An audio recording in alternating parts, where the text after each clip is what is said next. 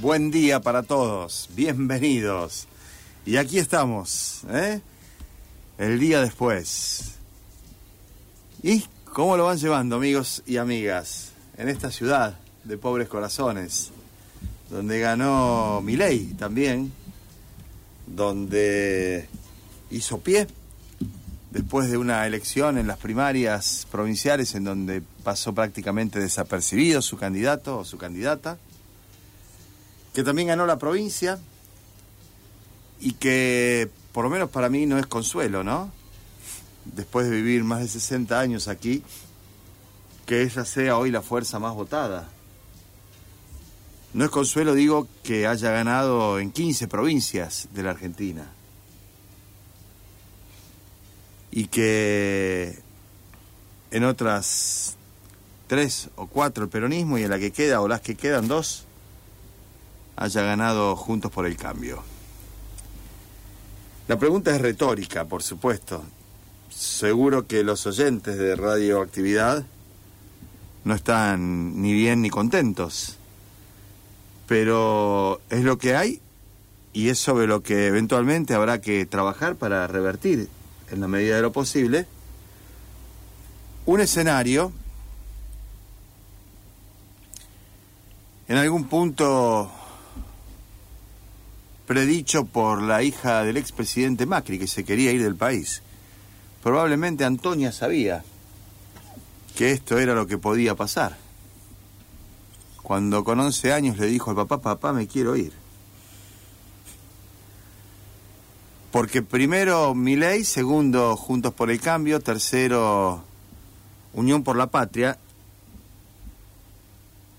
Y acá viene la parte, no sé si buena, porque bueno, con estos resultados no hay nada.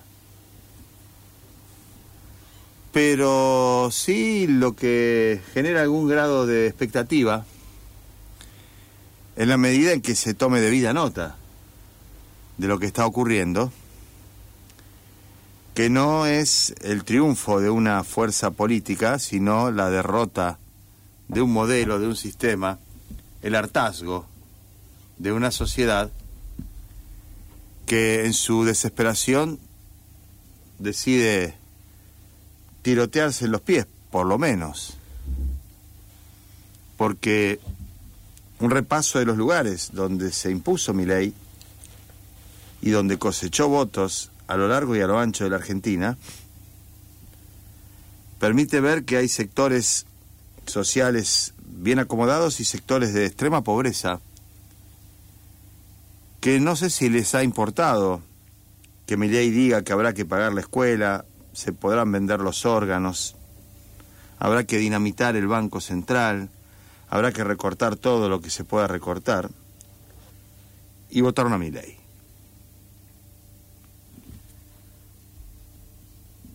Ahora se abre un escenario en donde en tres puntos están las tres fuerzas. 30 Milei, 28 Juntos por el Cambio, con Bullrich triunfadora en la primaria, y Massa, que supongo yo agradecerá los cinco puntos que aportó Grabois, aparece en tercer lugar con 27. 30, 28, 27. Lejos quedaron los 48 puntos, 20 menos. Sacó Massa.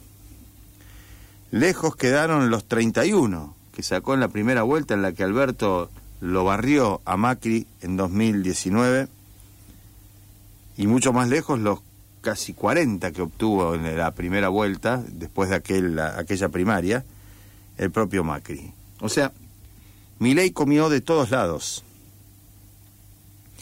hasta en Córdoba, donde Schiaretti en un discurso casi en la exégesis del síndrome de Estocolmo lo ovacionó y lo aplaudió a Milei, siendo que él era el candidato a gobernador, siendo el gobernador era el candidato a presidente y le ganó Milei en Córdoba. Y trató de atemperar el impacto y decir que va a seguir adelante. Después de semejante cosa, y por cierto también la prácticamente inexistente elección de otras 15 fórmulas presidenciales, porque al cuarto oscuro ingresará tan solo la boleta de Milei, la de Massa, la de Bullrich, la de Schiaretti y la de Miriam Brechman, que hizo una elección de bajo perfil. Yo no es que no pondere que hubo gente que, por ejemplo, fue a votar a la reta para que no gane Bullrich, con escaso éxito, ¿no? Porque Bullrich le sacó seis puntos. Puede ser. Como acá hubo gente que votó a Puyaro para que no gane Lozada y que la próxima votara Lewandowski. También puede ser. Ahora, Milei tiene 7 millones 100 mil votos. No creo que sean tantos, ni remotamente, los que han participado en una elección cruzándose de vereda o haciendo esas alquimias y que después, el 22 de octubre, voten otra cosa completamente diferente. Pero si uno lee los votos y el número que han obtenido, se da cuenta que se abre un escenario en donde lo que viene por delante, por un lado, con las elecciones provinciales, aquí primero, para los que pensaban que nunca se puede estar peor, Santa Fe empeoró la situación del peronismo. 7 millones 100 mil votos, Milei redondeando, ¿no? 6 millones 700 mil Bullrich, 6 millones 500 mil Bullrich y Larreta, ¿no? Juntos por el cambio. 6 millones y medio, de los cuales un millón y medio casi son de Grabois, 6 millones y medio Unión por la Patria. O sea que en medio millón de votos están todos. ¿Final abierto? Sí, final abierto. Y antes del final hay una fecha, que es la del 22 de octubre. ¿Qué va a pasar allí con estos candidatos que ahora sí van por los puntos y que tienen por delante una campaña en la que el sorprendente sprint de Milley lo ha colocado en un lugar que ni siquiera él imaginaba que iba a estar. Yo no soy de hacer ganadores y perdedores, lo de la reta es de una pobreza absoluta. Tenían en ese solo aspecto razón las encuestas, que le ganaba Burrich por 5 o 6 puntos, pero después en ningún otro. Y esto que los medios han calificado de tsunami, de huracán, de este, arrasador y todo eso, es como para prestarle atención y ver efectivamente dónde nos paramos y qué es lo que hacemos de aquí en adelante. Milei ganó en Jujuy, Salta, Misiones, Tucumán, Santa Fe, Córdoba, La Rioja, San Juan, Mendoza, San Luis, La Pampa, Neuquén, Río Negro, Chubut, Santa Cruz, Tierra del Fuego y en la base Marambio. Los milicos lo votaron a mi ley. Entonces esto es un fenómeno que va mucho más allá de lo que se describía como una aparición eh, catalizadora que iba a estar y que iba a provocar un corrimiento y que después desaparecía. Erramos quienes pensábamos que efectivamente Mireille podía ser una figura casi, no digo decorativa, pero sí lejana a la disputa real del poder, ni hablar de las encuestas, ¿no? Y los encuestadores. Pero no tiene ningún sentido, más allá de que sí hay que tener presente todas estas cosas, eh, llorar sobre la leche derramada. Qué fea figura esa, ¿no? Acá un marca en el sur que viven de los subsidios, votaron por mi ley que va a cortar todos los subsidios. Sí. En los sectores más este, recónditos y alejados de la bonanza económica y del bienestar también votaron por mi ley porque en realidad estaba transformándose en una suerte de alarido, de grito, ¿no? Pero de grito de dolor, no de alegría. Lo otro que hay que decir es que, más allá de su participación, su respaldo a Sergio Massa, con el diario de hoy, el hierro de la candidatura hace cuatro años de Alberto Fernández, porque este es el motivo, ¿no?, de la debacle, la situación económica y social que atraviesa la Argentina. Cristina Kirchner sigue siendo la figura política con mayor claridad, porque hace ya varios meses había anunciado la elección a tercios. Pasa que una cosa es el tercio más votado y otro es el tercio menos votado. Aun cuando, insisto, están a 500 mil votos todos. Una cifra entre 6 millones y medio y 7 millones. Los tres candidatos. Y hoy cuando estábamos charlando antes de empezar el programa y ayer a la tarde-noche, ya avanzada la noche, casi de madrugada, cruzando con información con colegas, algunos que estaban visiblemente golpeados, la carita de Reinaldo, pobre entre fe, por favor, y algunos otros amigos, yo les trataba de dar ánimo y esperanza, no porque sea como Palermo el optimista del gol y porque yo me levanto y digo la vida nos sonríe, este año para mí es un año asiago, sino porque yo confío en el instinto de conservación de la especie humana. Y más allá del encandilamiento de los jóvenes, del respaldo de los más viejos, de ese cruce extraño que se dio entre sectores muy acomodados y sectores muy marginales, de las teorías vietnamitas, cuanto peor mejor decían, ¿no? Bueno, hoy sí que va eso, estamos peor que antes de las elecciones. Tengo para mí que hay un margen, un camino por recorrer que no conduce inevitablemente, insisto, utilizo este adverbio, no conduce inevitablemente a la derrota. Lo que ocurre es que hay que transitarlo con decisiones, valentía, determinación. Y yo no sé si efectivamente la coalición del gobierno está en condiciones de hacerlo.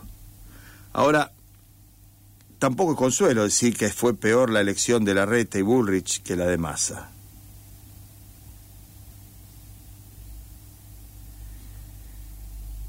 Pero francamente creo que ahora debe estar muy preocupada Patricia Bullrich por este escenario que se ha abierto, en donde se puso tanta enjundia en la interna de Juntos por el Cambio ante la certeza de que el que ganaba esa primaria era el próximo presidente, y han dicho eso mismo colegas a los que respeto, algunos que quiero y no los respeto tanto, otros que respeto más de lo que los quiero, pero que estaban jugadísimos en que esa era esa el escenario futuro. Y ya, como dije, hay cosas que no se pueden volver para atrás. Me decía un colega, tendría que haber sido Cristina aun cuando la proscribieran después con la corte. Y pero el tendría que haber sido ya pasó. No fue. No fue. Y Alberto, y Alberto es lo que es. Nadie sabe nada de Alberto, qué hizo, dónde estuvo, qué va a decir. Me parece que ni Pesqui lo va a imitar hoy. De paso avisen la Pesqui que vaya aprendiendo mi ley, ¿no? Digo para estos dos meses que vienen. Porque efectivamente saltamos de la sartén al fuego. El temor que teníamos se materializó en la hornalla más grande. ¿Vieron que las cocinas tienen una grande, una chiquita y una mediana? Saltamos de la sartén donde estábamos, en la hornalla chiquita a la hornalla del fondo, que es la más grande, para las ollas grandes, para el puchero, para los guisos. ¿Y cómo salimos de ahí? Y no sé cómo salimos de ahí.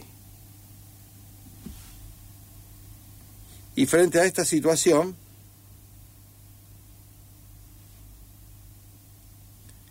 esta frase de no podemos hacer un país distinto con los mismos de siempre, empieza ya a seducir con el exitismo que caracteriza nuestras conductas a alguna gente. ¿Y por qué no mi ley? ¿Por qué no?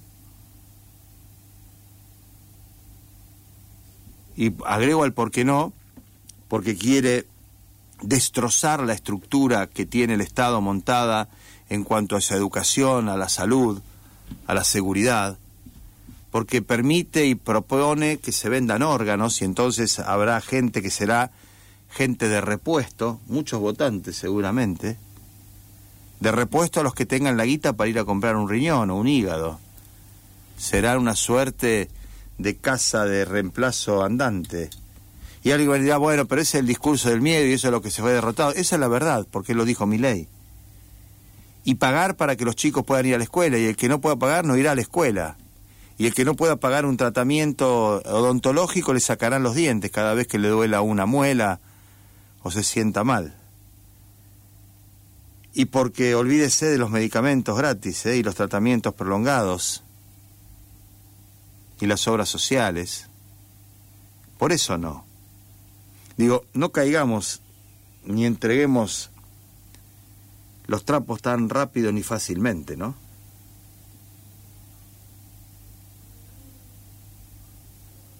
Vas a poder salir armado a la calle, eso sí. Seguramente eso te podrá dar más tranquilidad. Absurdo. Nosotros atravesados por la violencia. Es un día difícil porque además todavía no empezó en términos de respuesta de dónde, de quiénes, de los mercados, de el poder establecido, de todos aquellos que jugaron con fuego y les explotó el petardo en la mano. ¿No? Muchos de los que propiciaban, miraban con simpatía, incluso les parecía hasta simpático y pintoresco lo de mi ley, ¿no? Y por supuesto, y ya no vale demasiado la pena, ¿no?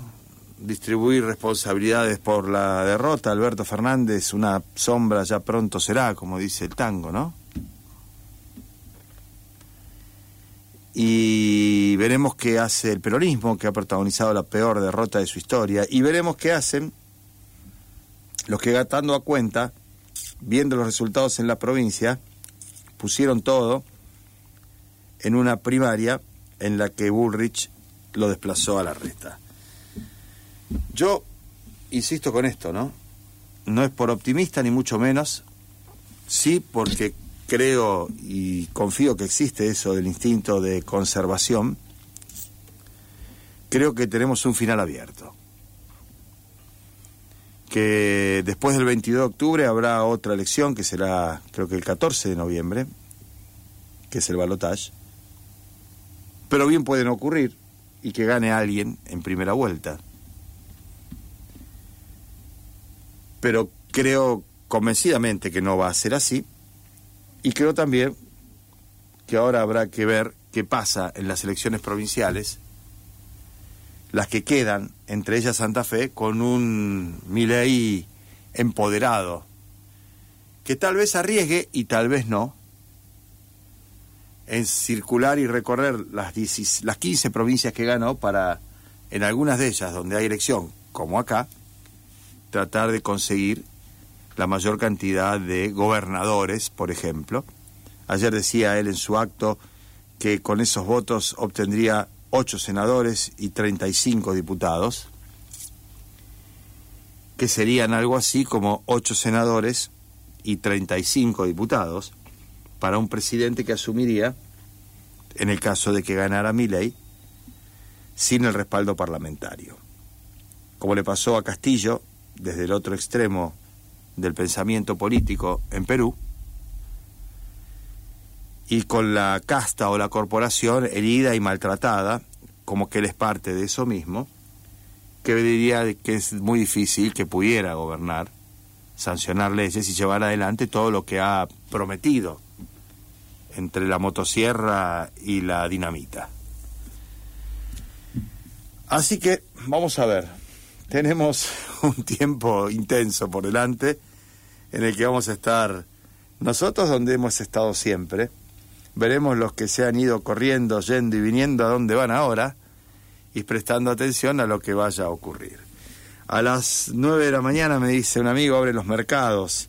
Me contaba que el del Bitcoin, el del dólar Bitcoin, que no cierra nunca porque es virtual, que está sábado y domingo y que tiene cotización permanentemente, ya el verde está en una cifra muy por encima de los 600 pesitos, 605 que costaba el viernes. Capaz que esto también sirva para que dejemos de una vez por todas de pensar en esos términos, ¿no?